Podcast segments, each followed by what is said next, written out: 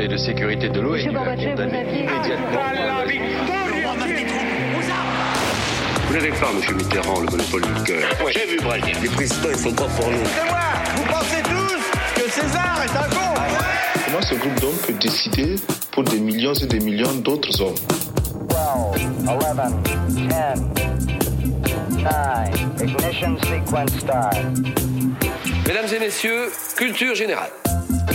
Bonjour, bonjour et bienvenue dans Culture 2000. Bonjour tout le monde, bonjour Jean-Baptiste.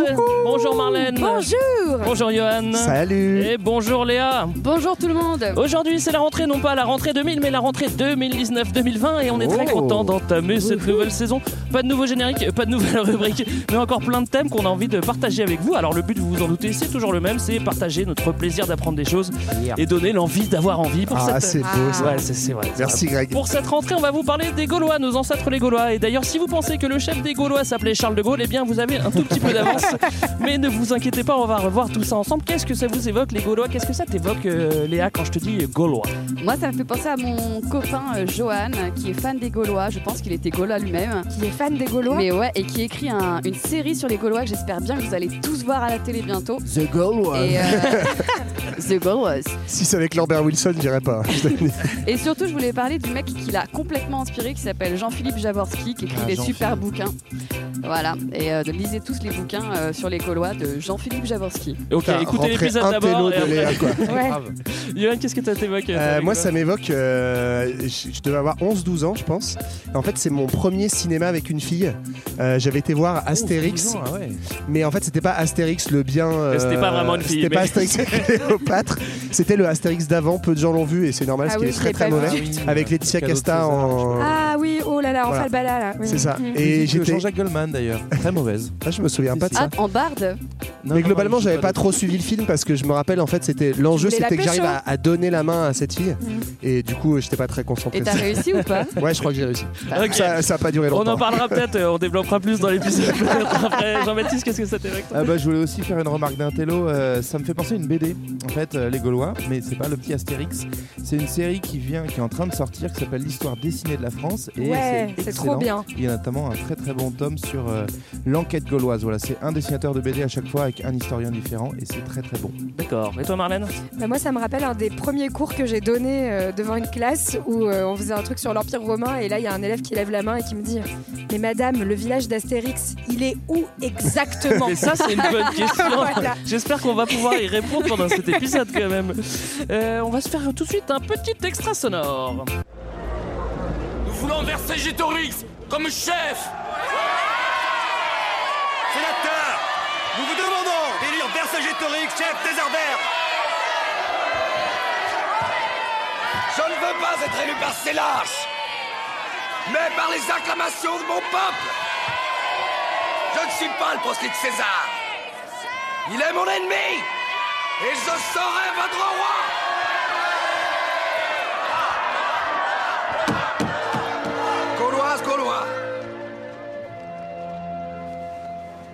Battons-nous pour devenir et rester un peuple libre et uni. Chassons ensemble les Romains en dehors de Gaule. Ils sont nos ennemis. Et ceux qui les servent, des traîtres. Un extrait du film euh, Vercingétorix avec, euh, avec Lambert Wilson. euh, non, euh, Christophe Lambert, pardon.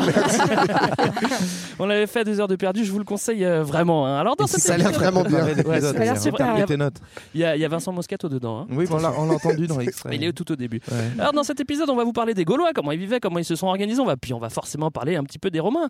Question, Marlène, c'est toi qui as préparé l'épisode. Les Gaulois, c'est quoi? C'est un peuple, c'est quoi? Alors, bah, les Gaulois, contrairement à ce que dit Christophe Lambert, c'est pas un peuple, c'est des peuples, à peu près une soixantaine de peuples qui sont des peuples celtes. Euh, et en général, on a une image assez simple du Gaulois, comme un sauvage vivant dans une hutte dans la forêt, blond, avec des cheveux longs, grand, fort et brutal. Un Parce peu comme que- Johan, quoi. Ouais, c'est ça.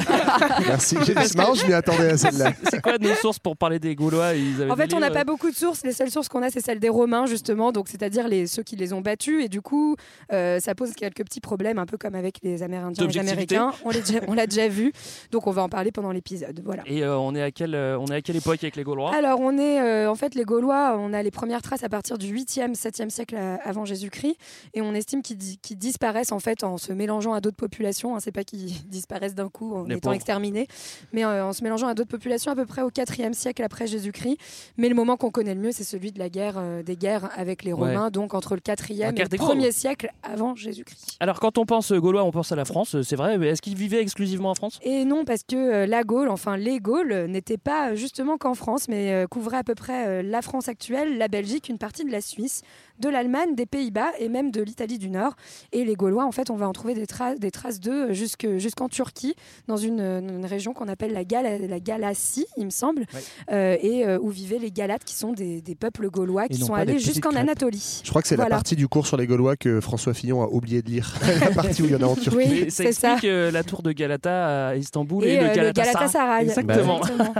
voilà pour l'introduction. Maintenant, on va se plonger dans le grand 1 pour mieux faire connaissance avec les Gaulois. Irréductible gaulois, mais qui êtes-vous? Alors, on a dit que les Gaulois étaient des peuples celtes. Qu'est-ce que c'est un celte Qu'est-ce que, qu'est-ce que ça veut dire celte C'est un guerrier. Un Ah bon? celte, c'est un, un kelto. Un kelto, c'est le guerrier. Donc en gros, ça fait référence à une des fonctions euh, importantes. On en reparlera dans, dans le fonctionnement des tribus gauloises. Le guerrier, avant tout, le gaulois, c'est quelqu'un qui aime la castagne.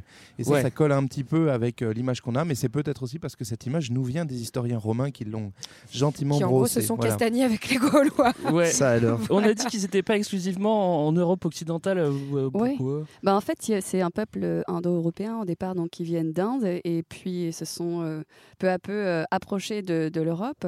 Et d'ailleurs, c'est marrant parce qu'il il y a un petit peu de, de langue celte qui, qui ressemble au sanskrit.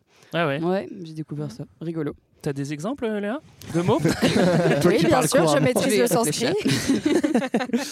Euh, donc, euh, moi, c'est pas très clair en fait, parce qu'on dit toujours celte, celte, celte, mais enfin, Ouais. c'est toujours des celtes, mais on parle de Gaulois. Alors, je, c'est- Ouais, parce que passe, alors, en fait, euh, donc eux s'auto-appellent les Celtes et en fait les Gaulois c'est une dénomination euh, qui vient justement des Romains, euh, qui est une manière un peu d'unifier l'ennemi. En fait, c'est comme quand on dit les barbares, bah là ce type de barbares là, on disait les Gaulois, Euh, mais en fait c'est, euh, on verra, c'est pas du tout un peuple uni avec une langue, etc.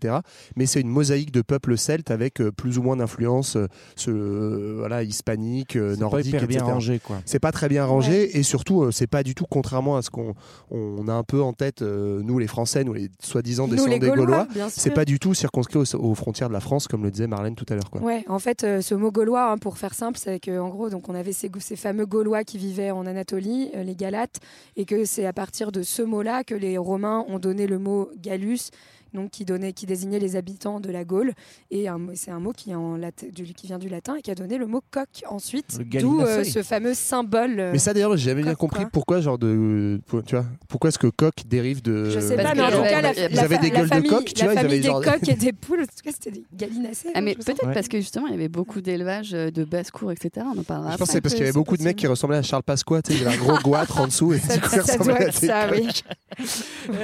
généralement, les Romains, ils appellent tous ceux qui sont pas, euh, qui sont pas euh, romains, ils, appellent, ils les appellent les barbares. Alors après, évidemment, on a les, on a euh, les Gaulois, il y a d'autres peuples, les Germains, qui sont euh, derrière Ouais. le Rhin.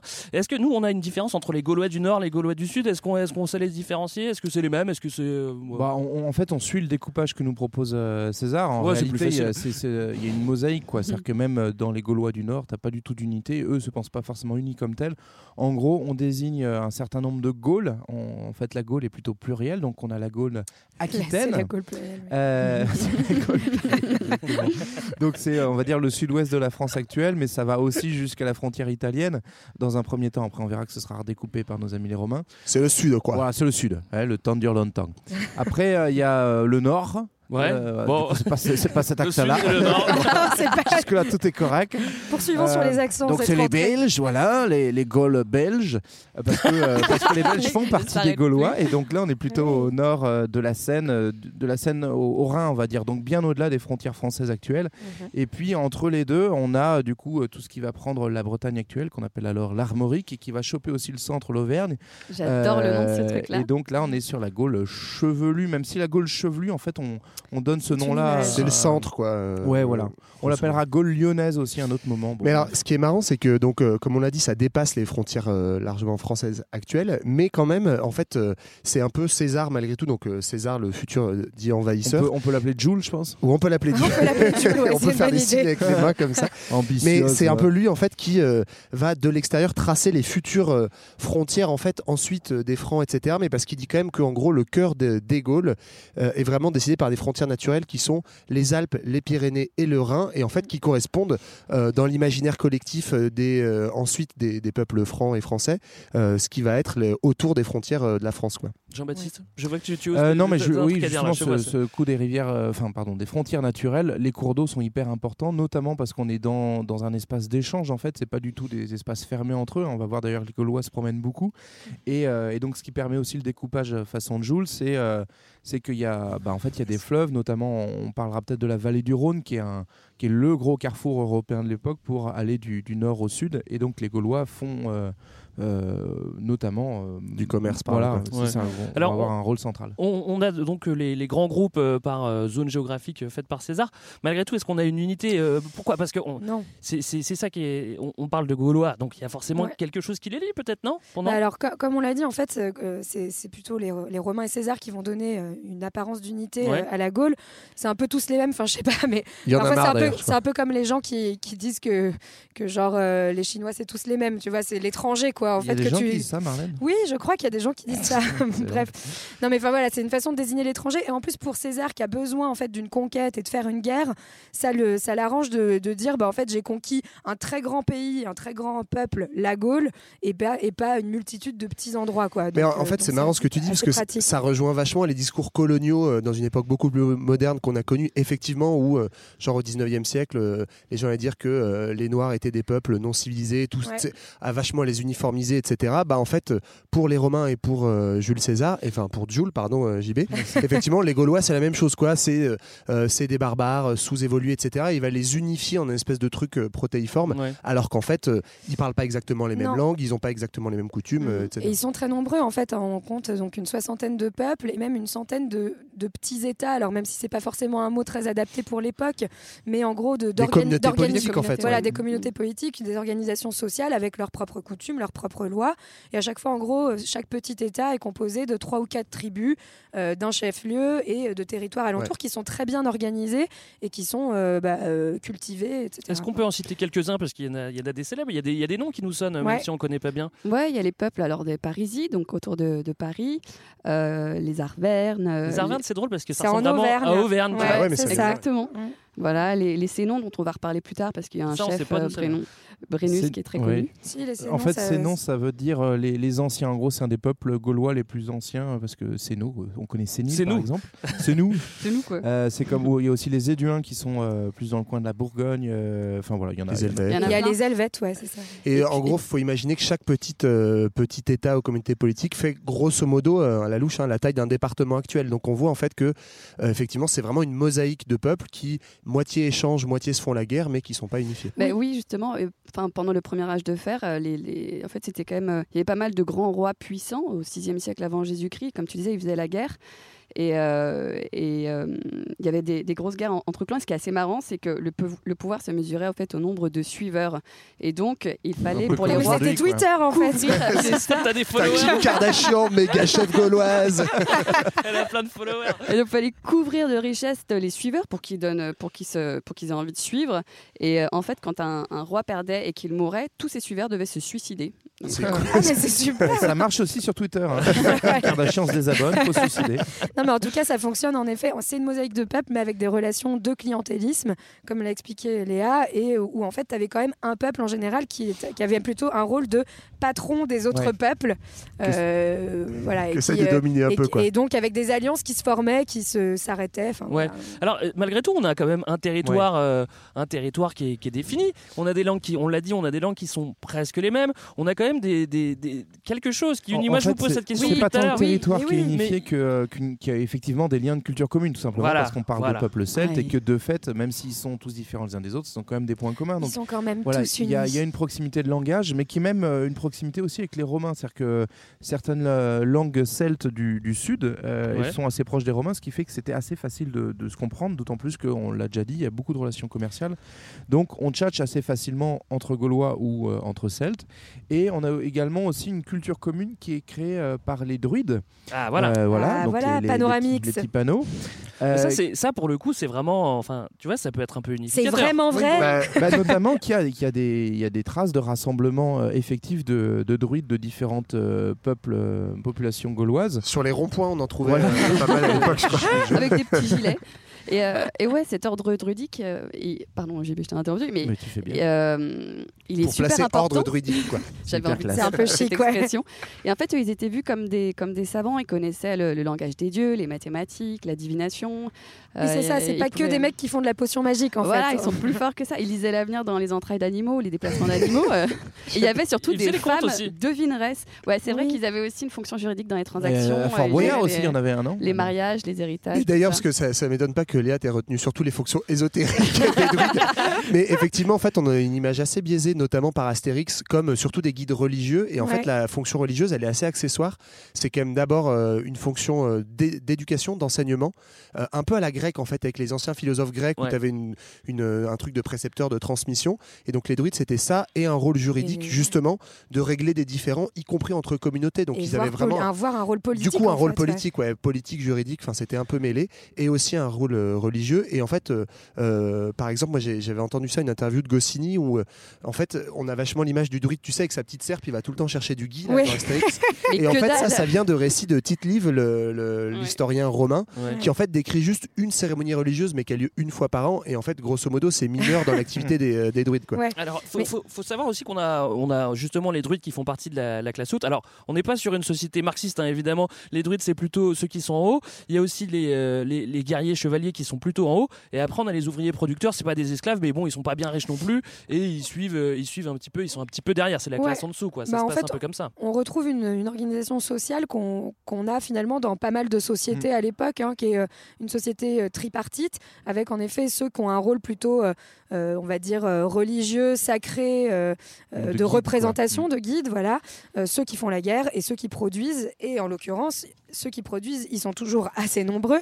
Et là, ils ont un Et rôle assez pauvre, un rôle euh, très important euh, au sein de les- des sociétés gauloises, puisque ce sont des sociétés très rurales et, euh, qui, et, Oui. euh, et qui produisent beaucoup, beaucoup, beaucoup. T'as parlé des festoches de druides. euh, Ouais, Gilles, ouais, ouais, bah, il y, il avait, il y avait effectivement des raves organisés dans la forêt des Carnutes euh, où en fait les druides se rassemblent régulièrement. Et c'est important cette histoire de- d'assemblée parce que ça joue un rôle dans la culture gauloise. Donc il y a cette assemblée, euh, alors, on ne sait pas si c'est annuel ou pas, mais en tout cas régulière des, des druides de différentes populations qui se retrouvent du coup vers Orléans. euh, Et si ça, c'est pas une unité. Dans la forêt En fait, des Carnutes. Déjà, euh, tu, tu peux dire qu'il y a une forme d'unité culturelle et aussi des échanges d'informations à cette occasion. hein. Ouais. Donc c'est aussi sans doute à cette occasion qu'on va discuter un peu des alliances, euh, qu'on va régler certains conflits. Et il y a aussi euh, à l'échelle plus des tribus des peuples gaulois, on retrouve ce système d'assemblée, euh, notamment pendant, on l'entend, on comprenait pas la forme un peu bizarre des théâtres euh, gallo-romains. Et en fait, c'est que ces théâtres gallo-romains, donc qui vont être transformés au théâtre à la- en théâtre à l'époque romaine, à l'origine, c'était des lieux de rassemblement d'assemblées qui sont d'ailleurs leur souvent, euh, quoi. ouais, c'est ça, et souvent copiés sur des modèles de, de- d'assemblées grecques en fait.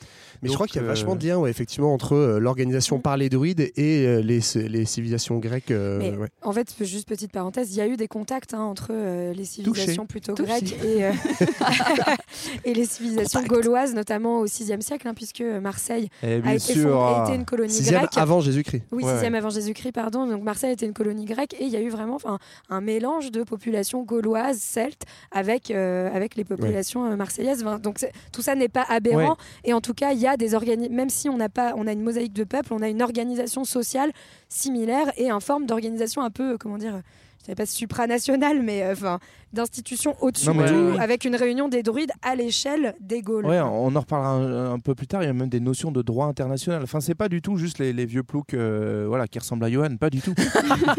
Merci. J'encaisse, plus beau. j'encaisse, Je voulais juste faire un tout petit mot aussi sur. euh, On va pas en parler longtemps, mais c'est vrai qu'ils croient en plusieurs dieux. Bon, alors Oui. voilà. Alors, ce qui est assez drôle, c'est que tu vois, l'expression partutatis, bah, ça vient pas de nulle part. C'est vrai que eux, ils ont leur- chaque tribu a son dieu en fait, et ce sont tout à. Léa, tu me regardes, je suis sûr que t'as des trucs à dire sur les dieux. Ou alors t'aimes bien non. les dieux, c'est ça? J'adore les dieux. Surtout tout Tatis. Mais oui, et non, euh, en parlant de, des, des dieux, en fait, il y a une seule personne euh, qui est placée près des dieux dans, dans l'ordre druidique. Ce sont les bardes qui sont aussi considérés comme des Oui. druides et euh, qui sont les, les druides les plus respectés. Ils sont plus importants que les rois et ce sont eux qui font l'éloge ou les- la satire des rois pour la- leur attirer les faveurs ou le contraire des dieux. Pauvre science. Et euh, c'est un peu les gardiens de la paix euh, de, l'histoire de la poésie. Mais ils sont hyper, forts aussi en musique, effectivement. En fait, c'est un peu Francis Lalanne. D'ailleurs, il a joué le. Putain, mais enfin, si ta société religieuse, elle le tient grâce à Francis Lalanne, t'es quand même dans la merde. Bah, je donne pas, pas cher. Beau. prêts. Ah ouais, et d'ailleurs en parlant de Dieu, je pense à ça. euh, Ah, pas vraiment. en fait, euh, ils avaient un Francis dieu, une déesse qui s'appelait Dana notamment, hein, comme La tribu de Dana. de Dana Et c'est elle qui a donné son nom au Danube. Ah. Sais, tout le monde pense à Mano, la tribu de Dana, qu'on va écouter hein, dans 5 minutes d'ailleurs. Craignez, craignez. Euh, on va re- se replacer une fois de plus du côté des Romains parce que c'est toujours plus facile. On va faire un petit effort de- d'imagination. Je vais pas vous, vous Mm. poser la question en latin, mais du point de vue des Romains, comment ils sont ces Gaulois? Ils sont sales. hein. C'est on l'a des dit un petit peu. barbares. Ouais, Ouais, bon, on, on l'a déjà dit un petit peu, mais effectivement, donc c'est avant tout des barbares. Le barbare, en fait, ça veut dire euh, l'étranger qui ne parle pas la langue, euh, la langue romaine euh, à l'époque. Donc, en gros, bah, tout ce qui n'est pas romain, c'est barbare, c'est vite vu. Est-ce que tu peux nous faire une description physique, s'il te plaît? Du barbare? Euh, du, du Gaulois. Bah, il a une grosse moustache. a- Ouais. Non, mais justement. C'est euh, cliché qui nous est parvenu. En fait, c'est le après, cliché qui hein. nous est parvenu, mais a priori, dans les écrits, justement, donc les Gaulois ne portaient pas de moustache. Oui. Euh, en Ils tout avaient cas, des rasoirs, dans l'aristocratie, c'était pas la mode de, de porter la moustache, c'était plutôt les, ce qu'on appelait les Bretons, c'est-à-dire les Britanniques, les, les Anglais, enfin les ancêtres des Anglais. Euh, non, mais grosso modo, en fait, euh, ils étaient censés, euh, c'était une population très rurale, on l'a dit.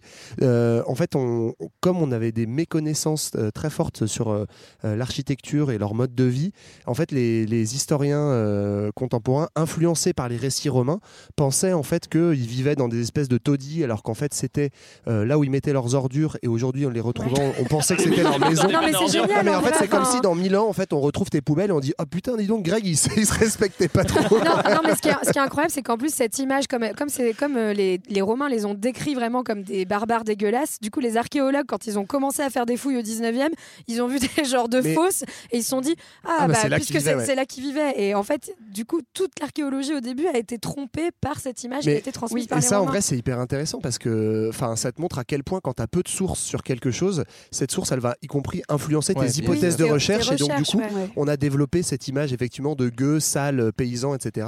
Ce qui n'était pas forcément ça. Et l'autre truc d'ailleurs euh, que moi j'ai appris en, en bossant le sujet, c'est que euh, la plupart de ces historiens romains, ils, ils ne connaissent pas la Gaule, c'est-à-dire qu'eux-mêmes l'écrivent à partir d'autres récits, donc Ouais. euh, les contemporains. Ouais. Et ceux qui vont en faire des descriptions, c'est aussi des gens qui euh, en fait comparent la Gaule telle que César va la découvrir, donc autour de moins 50, moins 60, Mm. avec Rome et euh, l'Italie romaine, on va dire, euh, du 1er siècle, du 2e siècle après.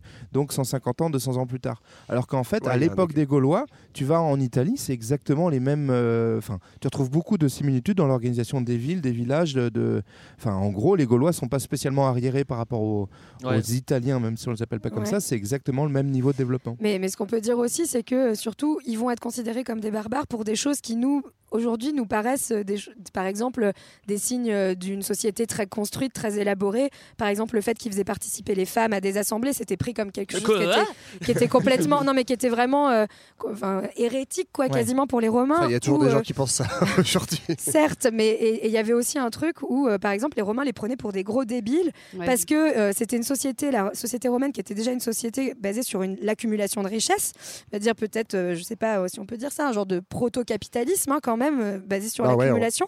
Et en fait, les Gaulois, eux, avaient un rapport à la valeur qui était très différent, dans l'idée où en fait, euh, euh, ils amassaient de l'or, les armes utilisées, ils les mettaient dans les sanctuaires pour que ça pourrisse, en fait. Et il y avait une idée de que quelque chose qui a de la valeur, une fois que ça a servi, il faut s'en débarrasser, Ouais. ce qui paraissait complètement absurde aux Romains et euh, signe d'un sous-développement. C'était vachement lié justement aussi à l'organisation politique où en fait du coup les tu filais plein en fait si t'avais plein plein de richesses ou des produits de luxe genre du- justement du vin romain des trucs comme ça en fait tu le donnais à tes obligés, c'était une démonstration de pouvoir en fait. oui, Donc ton ça, argent, ça sert à démontrer ton pouvoir à tes obligés et pas du tout en fait à le, à le garder. Ouais, effectivement, c'était une culture du don contre don et surtout de la redevabilité. Donc, quand on nous donnait quelque chose, même si c'était un vin de piètre qualité, par exemple, il fallait donner beaucoup de richesse en, euh, en retour. Ça veut dire que voilà, une bouteille que nous, on sait qu'elle vaut, vaut euh, deux balles.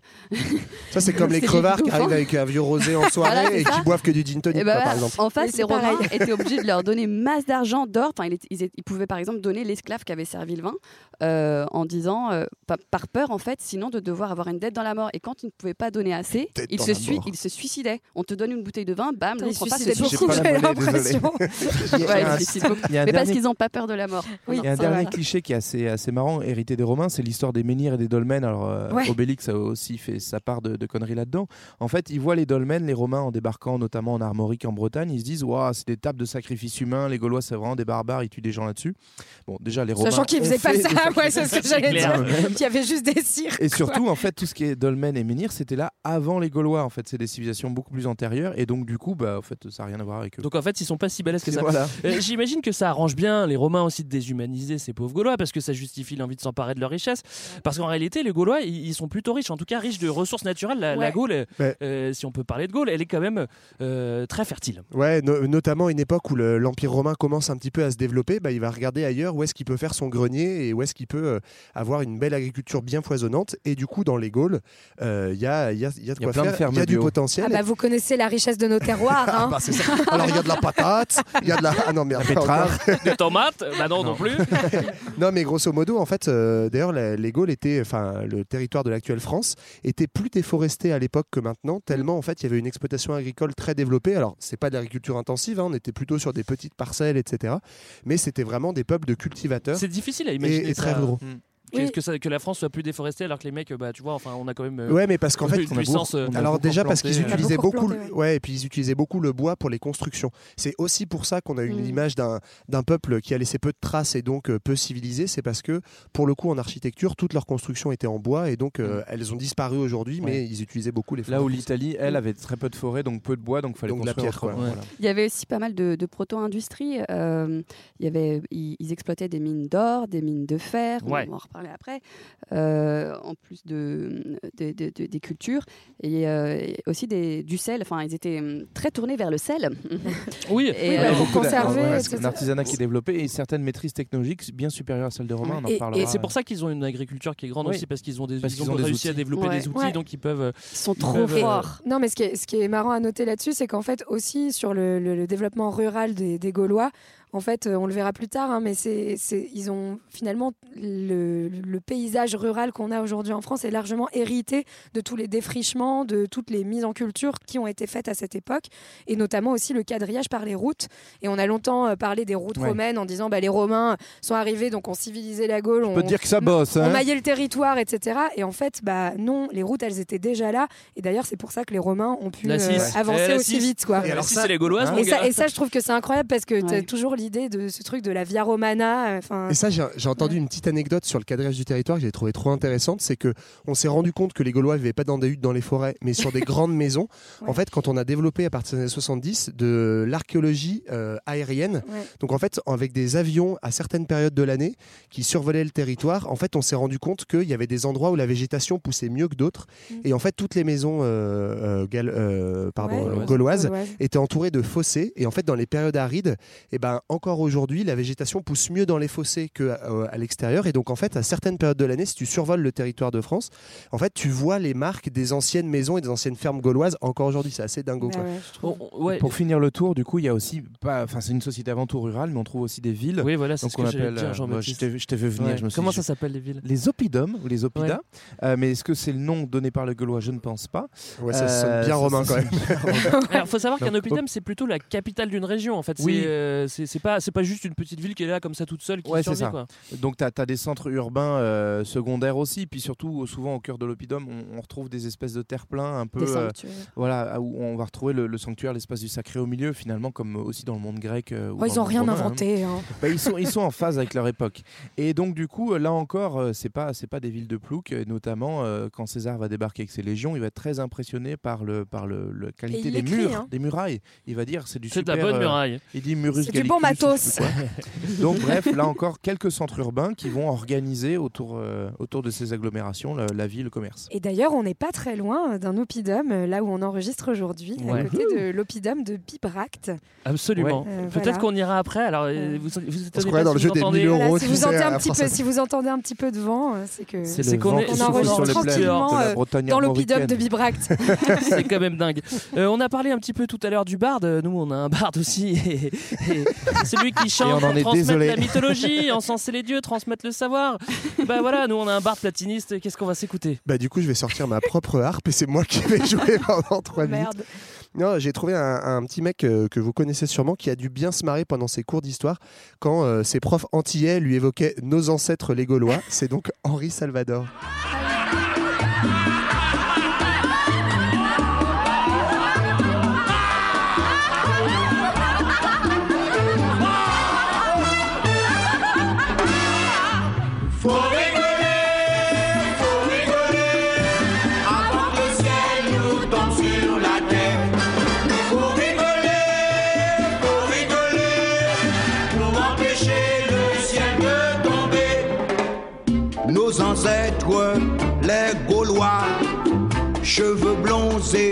Tête de bois, longue moustache et gros dada, ne connaissaient que ce refrain-là.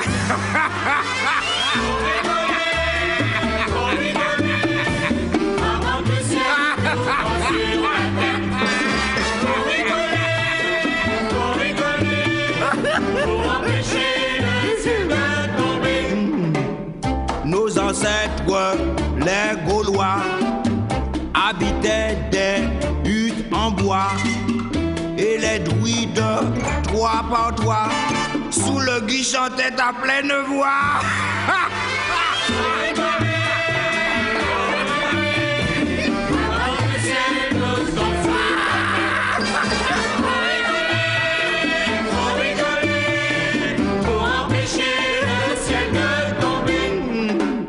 Nos ancêtres, les Gaulois, la pile à Alésia.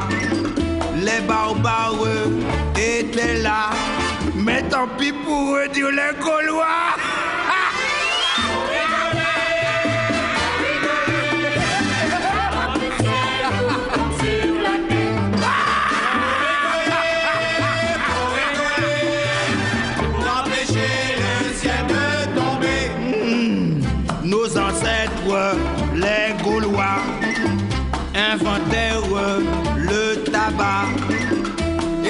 À ce truc-là qu'ils se fendaient la pipe à tout de bois.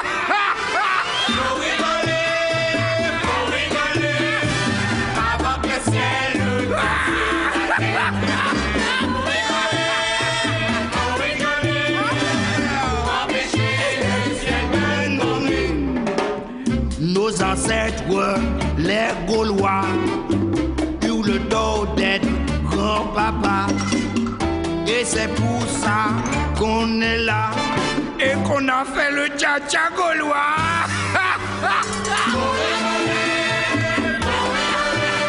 Vous écoutez toujours Culture 2000 et on vous parle des Gaulois. Dans la première partie, on a compris que les Gaulois étaient une multitude de peuples qui vivent plus ou moins de la même façon, mais pas vraiment, qui parlent plus ou moins la même langue et qui qui sont décrits par les Romains comme des barbares sanguinaires. On a vu qu'on pouvait pas définir uniquement les Gaulois à travers les yeux des Romains, et oui, finalement, ce sont des êtres humains, et ils ont une âme, ils savent travailler et s'organiser. Merci pour eux. C'est maintenant l'heure du grand 2, et on va s'attarder entre, euh, sur les relations entre les Gaulois et les Romains. Les Gaulois et les Romains, je t'aime, moi non plus. Quand on a défini la société gauloise, on a vu que leur territoire était naturellement riche, euh, que ce sont des champions en ce qui concerne l'élevage, euh, l'agriculture, euh, l'artisanat. Alors, si on a des petits centres urbains, euh, ça veut dire qu'une société s'organise et on a des denrées, et ben, on n'est pas loin d'avoir du commerce non plus. Ouais, on fait du bise, mon gars.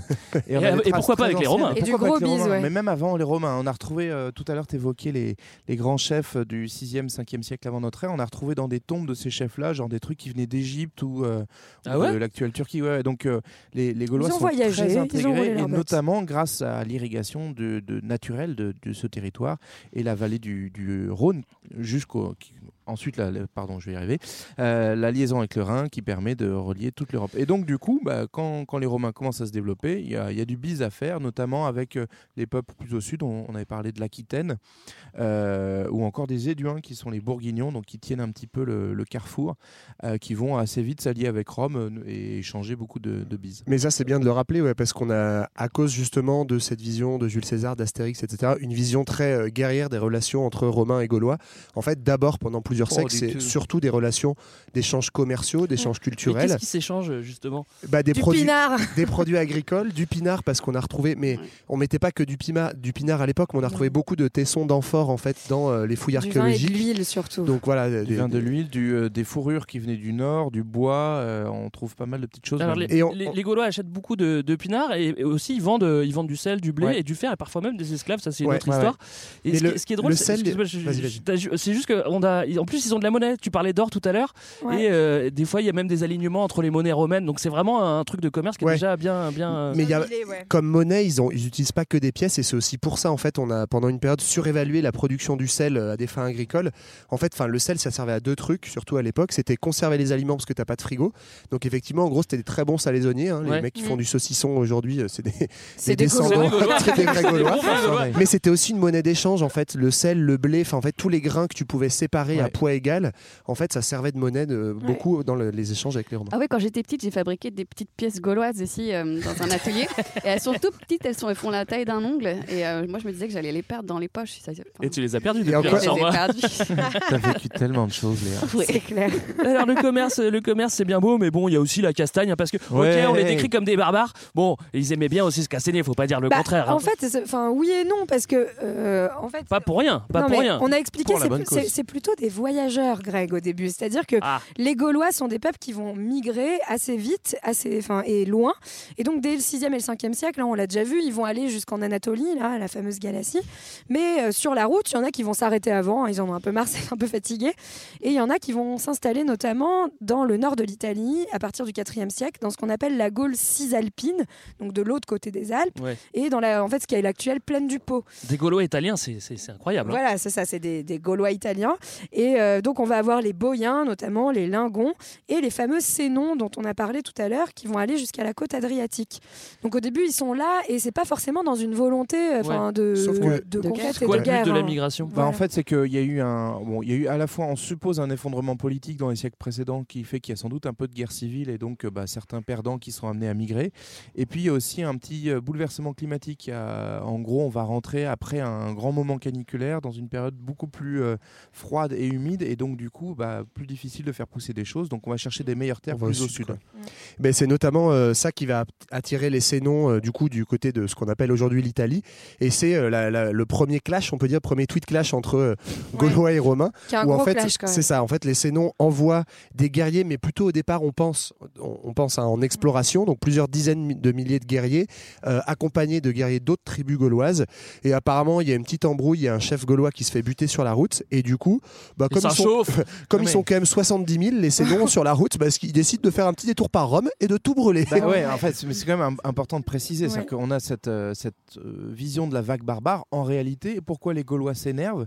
Parce que dans le cours d'une tractation, comme bien que tu tu dis, défendes Non, mais tes, c'est ancêtres. assez marrant. Je, je pense pas que ce soit les miens, mais euh, un chef gaulois se fait tuer par des ambassadeurs et c'est contraire au droit international. Et du coup, les Gaulois vont se plaindre auprès des Romains en disant bah les gars, vous jouez pas selon les règles. Envoyer les Et les casques Romains bleus, disent là. fuck. Et c'est parce que les Romains disent fuck au droit international que les Gaulois vont Ok, coup, on va tout cramer. on va Voilà. cramer votre baraque. Non, et ça aussi, je trouve Et ça, ça assez incroyable, c'est que du coup, les Gaulois vont aller jusqu'à Rome, comme l'a dit tout à l'heure Johan. Donc, c'est en 390 avant Jésus-Christ.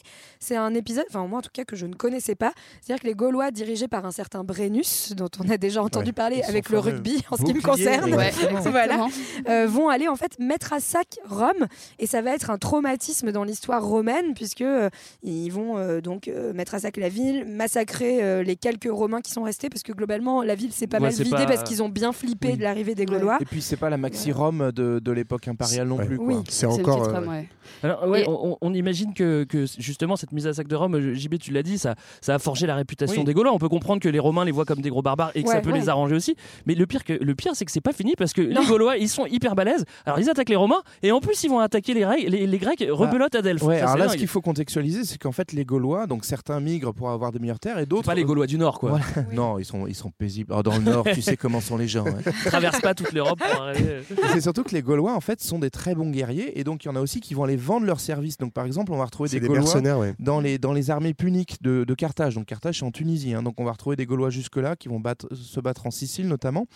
Et, euh, et donc, ce qui fait le succès des Gaulois, c'est qu'ils ont un avantage technologique qui font d'eux des, des, des guerriers un- implacables. Tout simplement, ils ont un petit truc en plus. Donc, ils ont le bouclier, la lance, l'épée, mais ils ont la chaîne de suspension.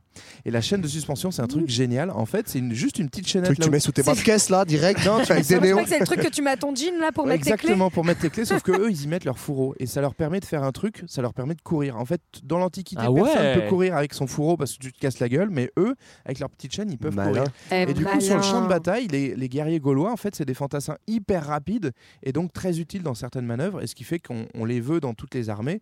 Et c'est comme ça que les gars voyagent jusqu'en Grèce, et là, ils se font un maxi plaisir. Ils vont une petite visite Moi, je, à je- Delphes. je continue sur les anecdotes. Je vois que tu as lancé. Yes. Visiblement, ils avaient des codes de maille, ce qui est pas non plus euh, anodin déjà à l'époque, tu vois. Et vous vous rappelez de ce petit casque d'Astérix avec Ah les oui. petites, avec les Ouais. petites, euh, Petites ailettes. les petites ailettes. En fait, ce ne sera pas des, des petites ailettes, mais plutôt des trucs pour protéger les oreilles.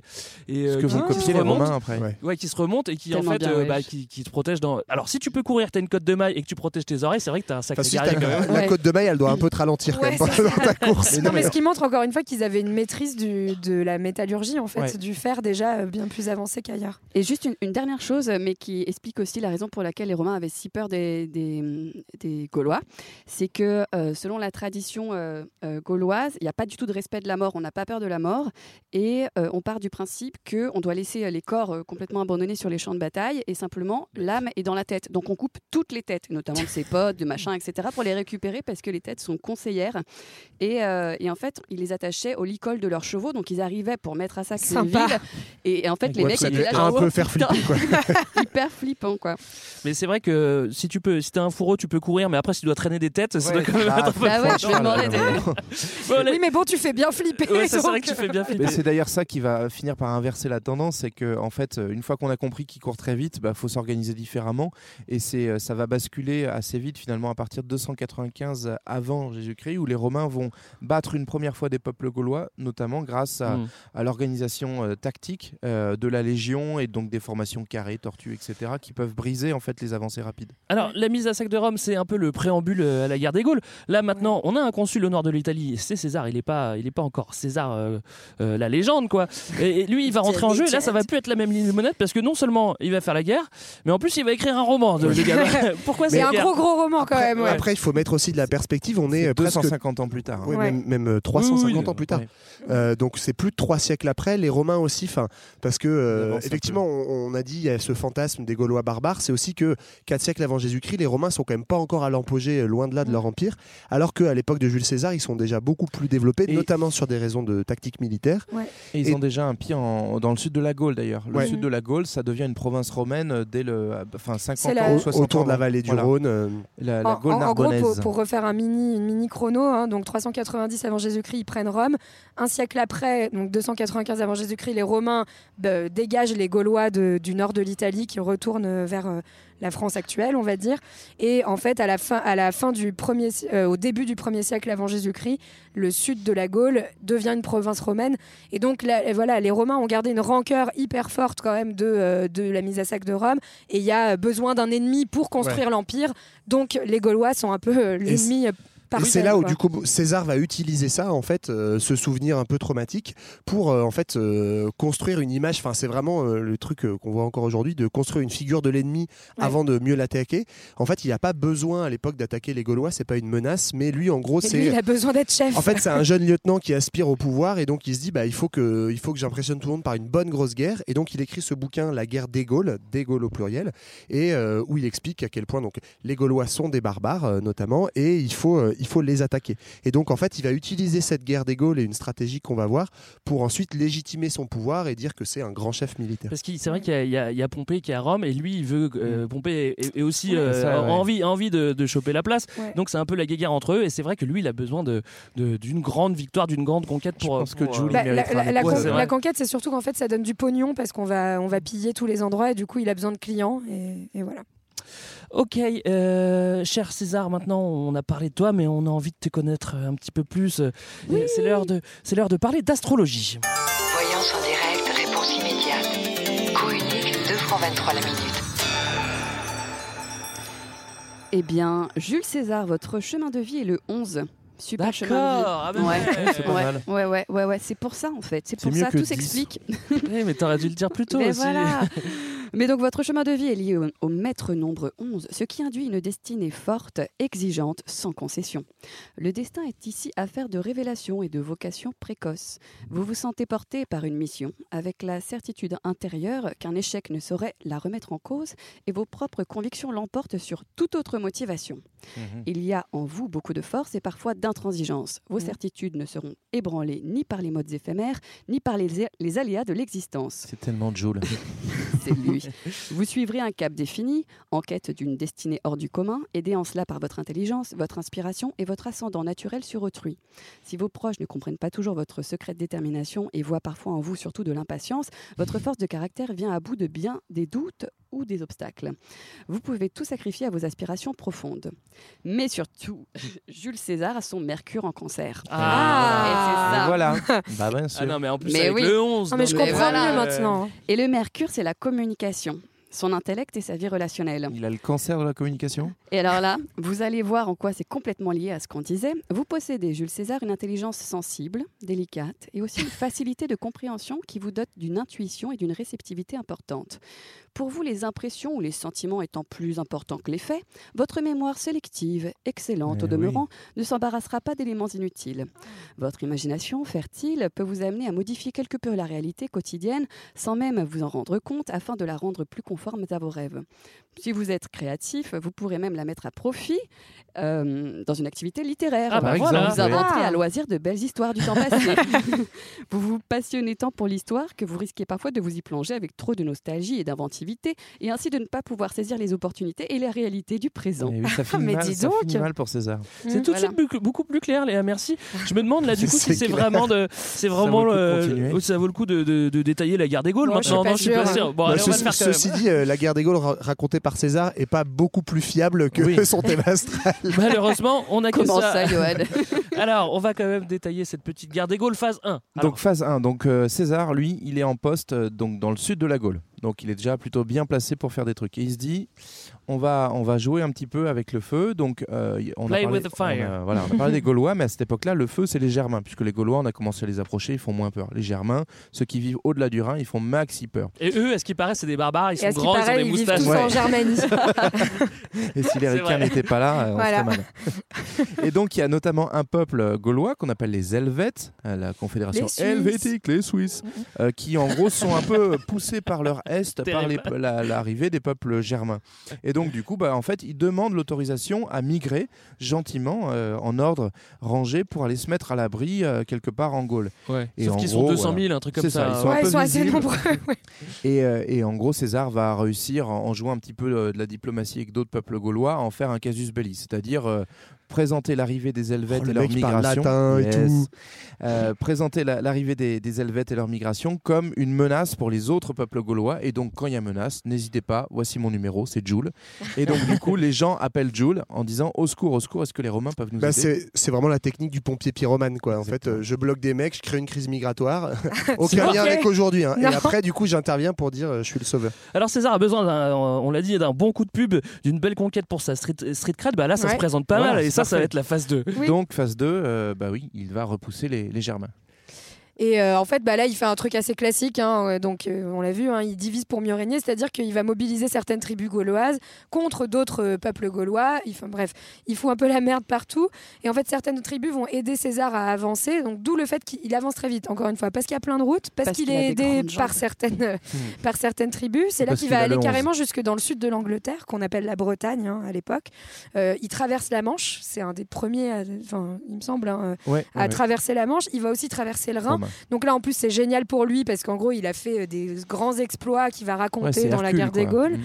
Euh, et en fait, il va euh, finir par s'allier avec tous les Gaulois qui sont un peu sur les côtés ouais, ouais. euh, Mais, de- ouais. du territoire pour encercler la fameuse Gaule chevelue dont on parlait au début, c'est-à-dire le, plutôt le centre de, de la Gaule. C'est là où on voit que c'est vachement des guerres d'exploration parce qu'effectivement c'est pas juste j'arrive pour prendre des territoires ou buter tout le monde, c'est selon les cas je, je m'allie à des gens pour aller plus loin, etc. Ouais. Et en fait moi j'ai même lu que Vercingétorix est en fait un ancien employé ouais, bien de- sûr. Tout à fait. proche de à ce César. se. Ouais c'est ça et en fait euh, bah, Vercingétorix il a, il a appris à l'UCPA c'est un coup par euh, un Oui. coup par an je crois donc euh, je te laisse deviner bref. Et, et du coup euh, Vercingétorix a appris les techniques guerrières auprès de César et euh, voilà il va Et avoir le- comme du ça coup, il le connaît, de- donc il sait, il- on- on, le verra par la suite de l'histoire, mais il, il- il a un avantage, c'est qu'il sait comment ça marche. Bon, parfait. César a entouré la Gaule chevelue. En plus d'être un bon coup politique, bah, ça peut être aussi un bon coup commercial par la suite, parce que les, les régions du Nord qui commerçaient pas avec Exactement. Bah, elles vont pouvoir commencer euh, euh, à, commercer. Il reste plus que la troisième phase, la troisième phase pour finir le, le travail. C'est la plus belle. Marlène, comment tu l'as appelée cette phrase? Parce que j'ai bien aimé dans ton J'ai document. adoré. Niquer tout le monde. Voilà, c'est assez clair. Euh, Ceci dit, ça pourrait être des paroles de Jules, donc ça marche. C'est bon en fait. C'est bon, c'est validé. Bon, en gros, euh, le plan de, de César commence un peu à capoter parce qu'il y a certains Gaulois qui se rendent compte qu'ils sont un peu à voir En dans toute cette niquer. histoire, voilà, et qui décident donc de refuser de se soumettre à César. C'était l'extrait sonore. hein. Voilà. exactement. Et donc ça, on est en 52 avant Jésus-Christ, sachant que la conquête, elle a commencé en 58. hein. donc ça fait déjà un petit moment il est dans que César, paysage, il, en est dans- il est là. Et donc euh, là, c'est là qu'intervient le fameux euh, Vercingétorix, qui va commencer à rassembler des chefs, des tribus, des peuples contre les Romains.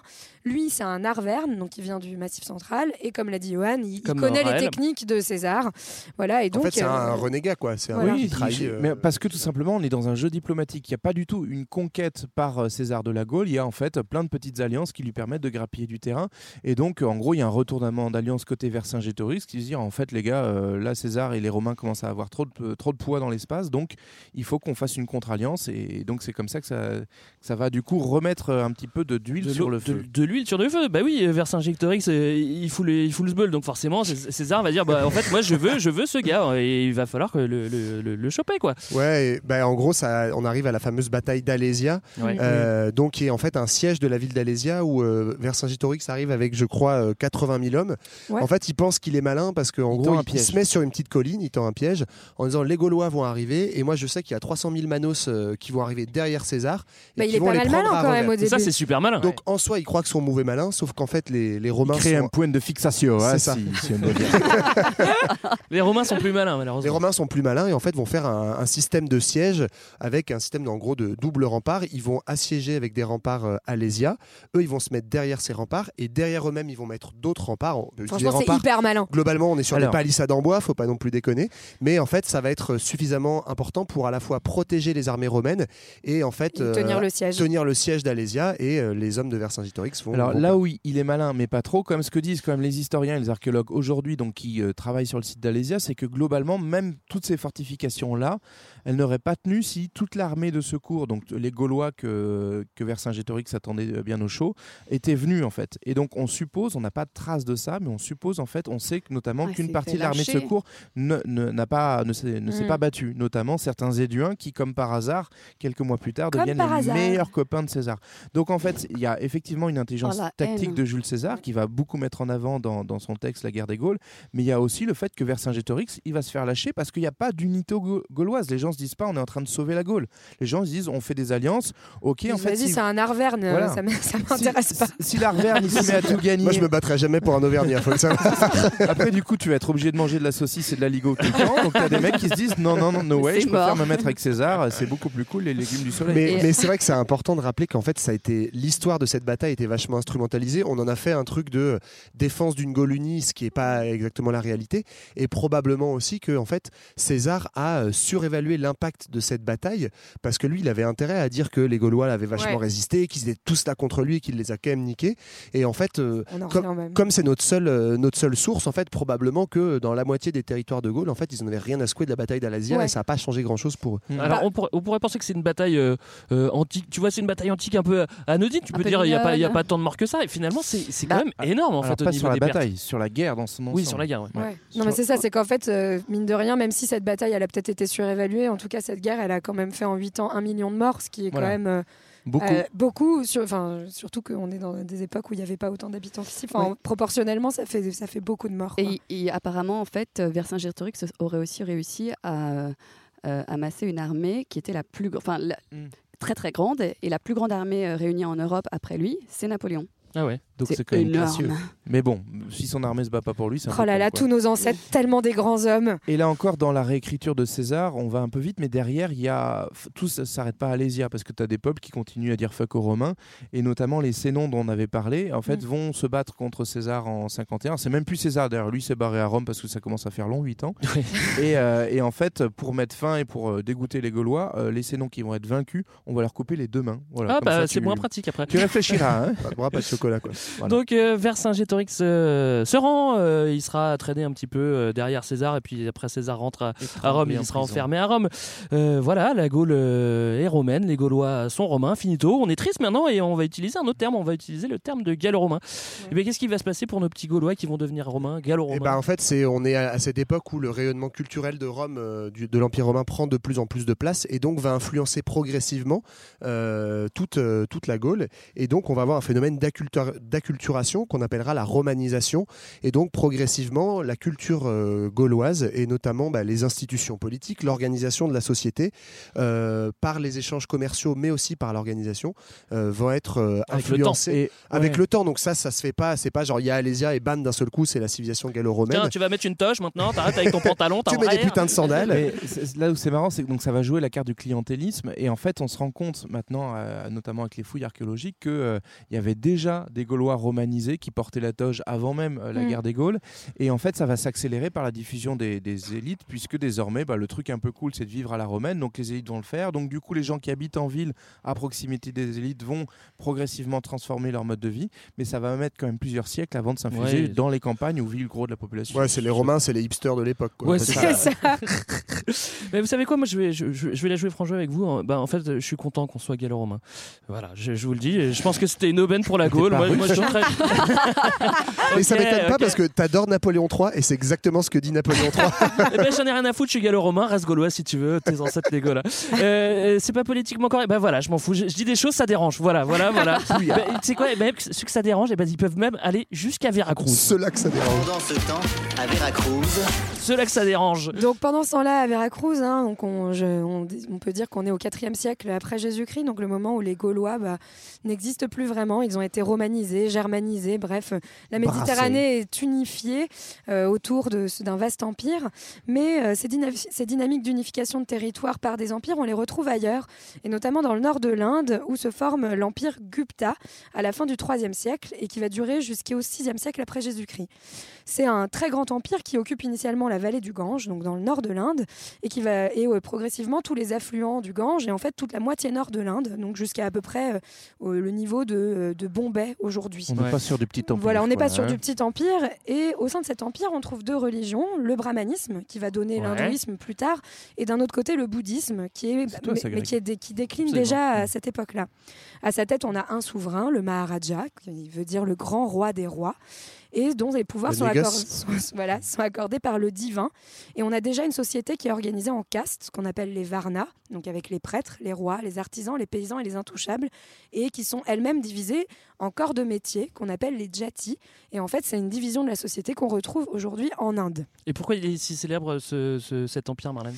Et ben cet empire, il est surtout célèbre pour sa prospérité et son épanouissement artistique, puisque euh, euh, voilà, c'est, pas- enfin, on, on l'appelle euh, l'âge d'or de l'Inde classique, Euh, mais en fait, euh, euh, ces caractéristiques artistiques ont largement été héritées d'époques précédentes, mais c'est à cette époque qu'on va fixer notamment les grands textes comme euh, le Mahabharata ou le Ramayana Ah, en Ramayana, sanskrit.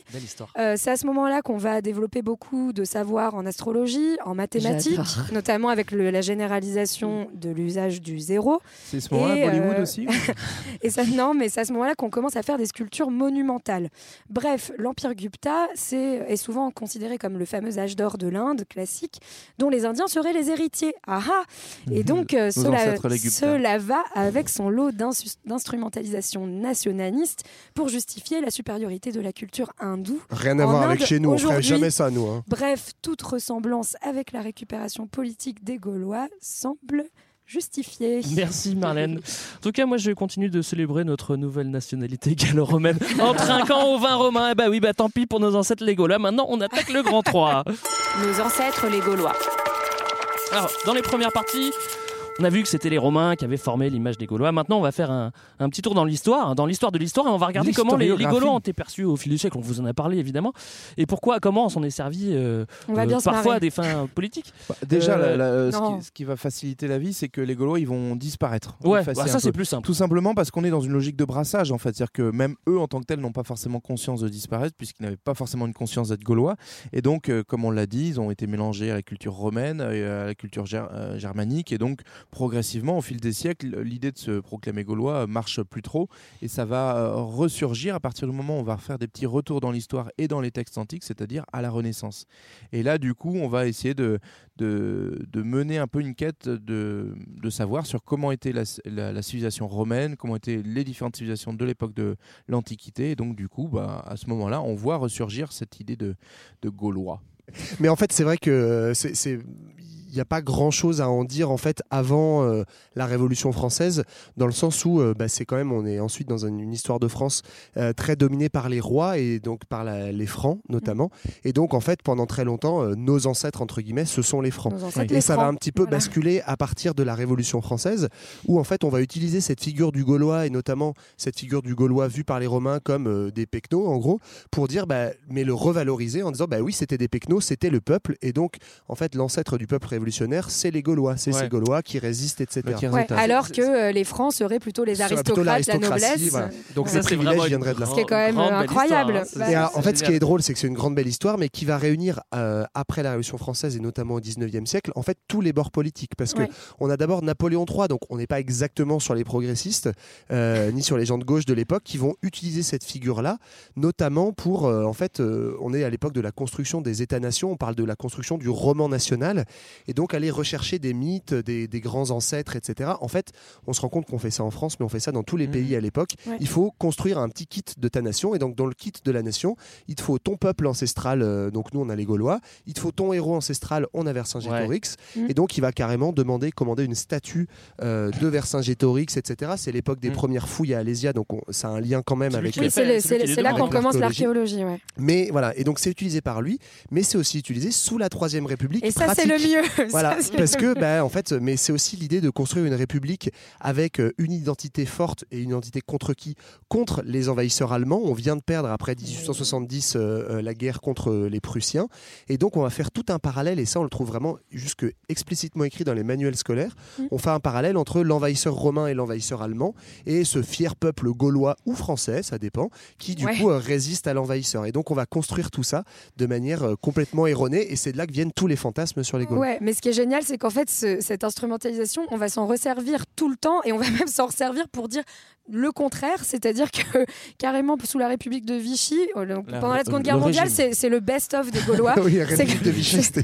J'ai dit la République La- de Vichy. bon, Ouais, meuf. Ah, pardon. T'as le droit d'être nostalgique, ça, mais on peut Non, pas non, être mais- solidaire. Ah, on a Ah, des. Ah non Mais tu sais, le général de Gaulle n'a-t-il pas dit que tous les Français avaient résisté C'est Marie vrai. Mais en tout cas, du coup, euh, sous euh, l'état de Vichy, l'état français, euh, Pétain va quand même mettre en avant l'idée de la paix gallo-romaine, justement, que tu aimes tant. Ouais, la Greg. Voilà la Pax Romana, donc l'idée que les Gaulois et les Romains vivaient en paix dans un monde où on échangeait, où finalement on était si bien comme bah, les Français et les Allemands pendant la collaboration.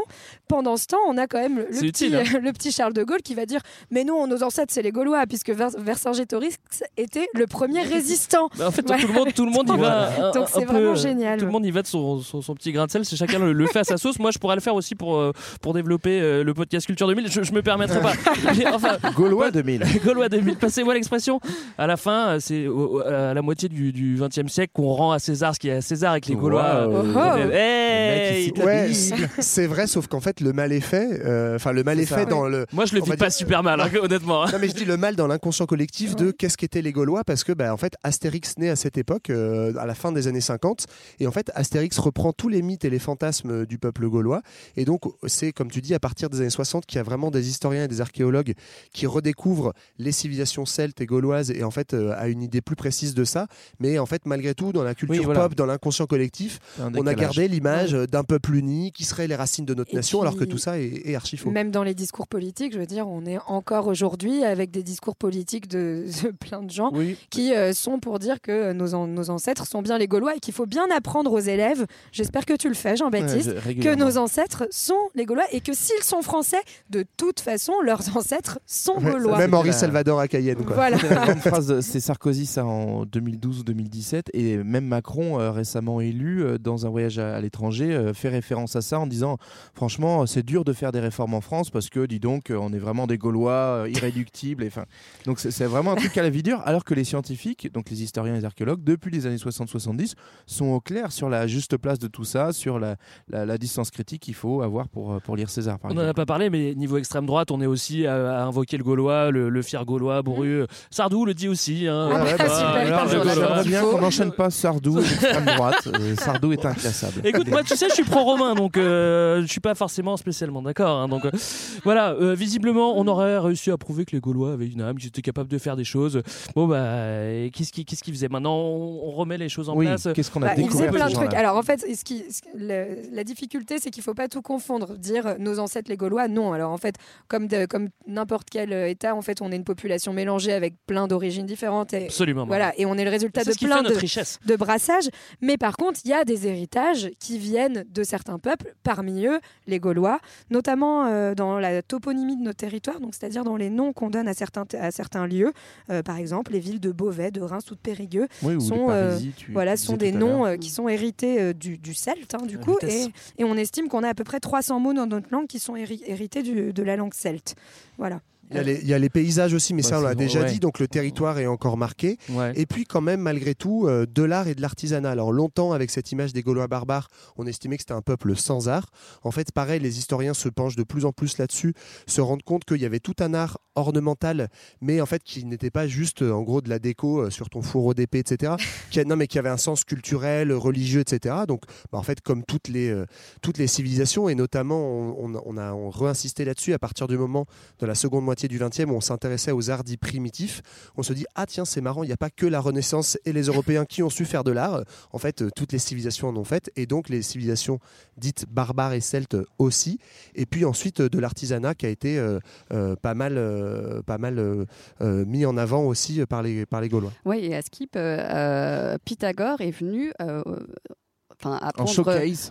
il est venu euh, apprendre En auprès des druides euh, les mathématiques parce Ah que ouais les, les Gaulois étaient des grands mathématiciens, notamment les druides, et en fait dans leur, rep- leur représentation artistique euh, était simplement, comme le disait Johan, euh, autour euh, de la mythologie, des symboles, des concepts, et on a retrouvé euh, assez euh, tardivement des, euh, un char, je sais plus trop où, dans je sais plus quelle tombe, avec euh, un cercle absolument parfait. Tout le monde se demandait mais comment est-ce qu'ils ont pu faire ça? Et donc c'est là qu'on a compris qu'ils avaient transmis ça aux Grecs. Il y a deux fois qui, pi fois voilà, R. Exactement. mais ils connaissaient pi, etc. Ouais. Ils étaient. euh, Pour créer les- le tonneau, en fait, pour transporter après, pour, pour mettre du vin dedans. C'est pour ça qu'ils avaient créé le cercle parfait pour faire un tonneau. C'était Bah ouais, attends, ils ont quand même créé les tonneaux. hein. Ah, et oui, et en fait, une dernière chose, rien à voir, mais. Allez-y, on peut y aller sur les anecdotes. Ouais, j'adore les anecdotes. Et apparemment, les Gaulois et les Gauloises étaient hyper beaux parce qu'ils prenaient vraiment très, beaucoup soin d'eux. Comme Johan, on l'a dit depuis Oui, le début. Et, hein. euh, et notamment, ils étaient très forts en, en maquillage. Les Gauloises se maquillaient, elles étaient hyper bien, ouais, hyper bien coiffées et tout. Et c'est elles et eux qui ont amené la mode à Rome. Voilà. Et, et alors Comme peut-être le dernier truc aussi, on range l'étude des Gaulois dans ce qu'on appelle la proto-histoire, c'est-à-dire les peuples qu'on connaît à travers l'écriture d'autres et qui n'ont pas laissé de traces écrites, ce qui fait que pendant très longtemps on s'est dit aussi que c'était des ploucs qui savaient pas écrire. Alors en fait, on a, on a malgré tout des, des indices qui nous montreraient qu'ils savaient lire et écrire, mais que c'était une écriture qui était plutôt réservée à une Mais élite. s'aimaient pas. Voilà. Ouais, j'aime pas lire. J'aime pas lire. Même pas des mangas, nous aussi. Donc en fait, c'était plutôt dans l'administration ou dans l'économie druides. où les druides voilà, les qui maîtrisaient l'écriture et avec l'idée que en fait, le savoir était un facteur de pouvoir et donc il fallait pas forcément le diffuser. Ça, vous conjuguez ça au fait qu'ils écrivaient sans doute sur des tablettes en bois ou des tablettes de cire qui fait que bah, avec le temps, ça reste moins bien. Tablettes de cire, c'est que, tout s'en va, hein. euh, C'est voilà, tout s'en va, tout fout le camp. Avec Et donc du coup, va. on a moins de traces, mais euh, semble-t-il, ils étaient tout à fait en mesure d'écrire et de lire. Vas-y, j'allais dire une dernière anecdote, mais, je- mais je Ouais, vois ouais, que tu te répètes. Vas-y, vas-y. Et euh, ils mangeaient pas du tout de sanglier. Oui, je la connais celle-là aussi. Voilà, je sais pas pourquoi on a décidé Et qu'ils je mangeaient des sangliers. ils mangeaient plein de viande, mais pas de sanglier. Mais le sanglier, visiblement, c'était peut-être un peu sacré. Après, ils mangeaient, du... ils mangeaient tout ce qui traînait. Même Du Mais en fait, chien. pensait ça parce que justement, c'était l'idée de. Ils vivaient dans des huttes dans dans la la forêt, donc ouais. forcément, qu'est-ce qu'il y a dans la forêt bah, Tu chasses du sanglier.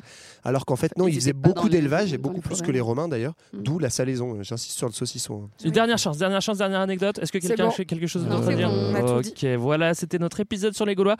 On espère euh, leur avoir euh, rendu honneur. hein. On espère qu'à présent, euh, vous êtes fiers de vos ancêtres. hein. Merci. enfin, on espère que ça vous a plu et que ça vous a donné envie d'aller plus loin. Nous, on se retrouve dans deux semaines pour un autre épisode. D'ici là, n'hésitez pas à nous contacter sur les réseaux sociaux ou ailleurs. hein. À nous follower. Et, et nous, on se quitte une fois de plus avec euh, notre barde euh, du jour qui va nous proposer un peu de musique. Ah, Ah, tu vas chanter toi-même ouais, c'est ça. Ouais. Non, mais effectivement, on vient de voir que bah, tous ces bails d'histoire nationale et de vrais ancêtres, c'était malheureusement pas trop terminé. hein. JB, il citait euh, euh, Sarko, euh, Macron. Bah, malheureusement, j'ai vu une actu encore plus fraîche. Sachez que l'ancien portefeuille de la Commission européenne, qui s'appelait jusqu'à il y a une semaine Oui, bah oui. Migration, Affaires intérieures et Mm. citoyenneté, vient d'être renommé par un très sexy protection du mode de vie européen. Oui, Alors, oui. du coup, au chauvin de tout poil, et c'est un Stéphanois qui vous le dit, hein, on leur adresse un gros bisou de Georges Brassens.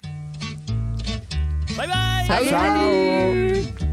C'est vrai qu'ils sont plaisants, tous ces petits villages, tous ces bourgs, ces hameaux, ces lieux dits, ces cités, avec leurs châteaux forts, leurs églises, leurs plages. Ils n'ont qu'un seul point faible, et c'est d'être habités.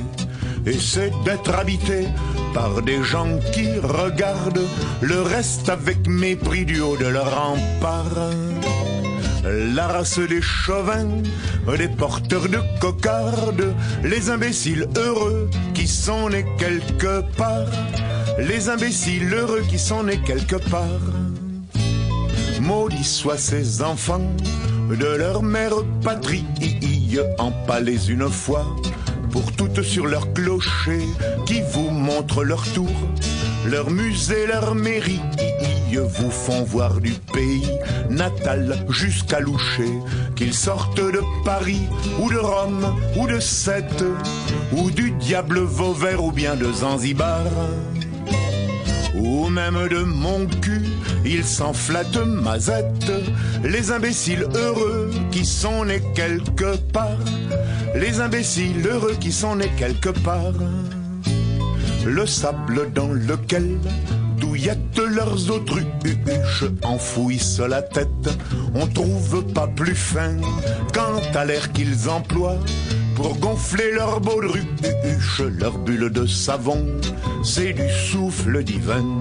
Et petit à petit, les voilà qui se montent le cou jusqu'à penser que le crottin fait part. Leurs chevaux, même en bois, rend jaloux tout le monde. Les imbéciles heureux qui sont nés quelque part. Les imbéciles heureux qui sont nés quelque part.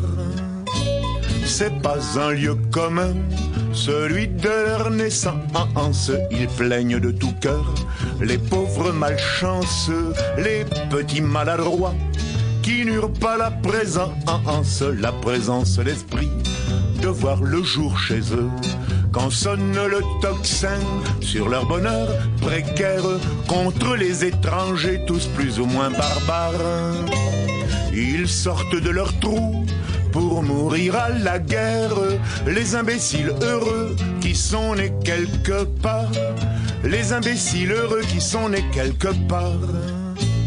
Mon Dieu, qu'il ferait bon sur la terre des hommes si l'on y rencontrait cette race incongrue, cette race importune et qui partout foisonne, la race des gens du terroir, des gens du cru. Que la vie se révèle en toutes circonstances si vous n'aviez tiré du néant ces jobards preuve peut-être bien de votre inexistence. Les imbéciles heureux qui sont nés quelque part. Les imbéciles heureux qui sont nés quelque part.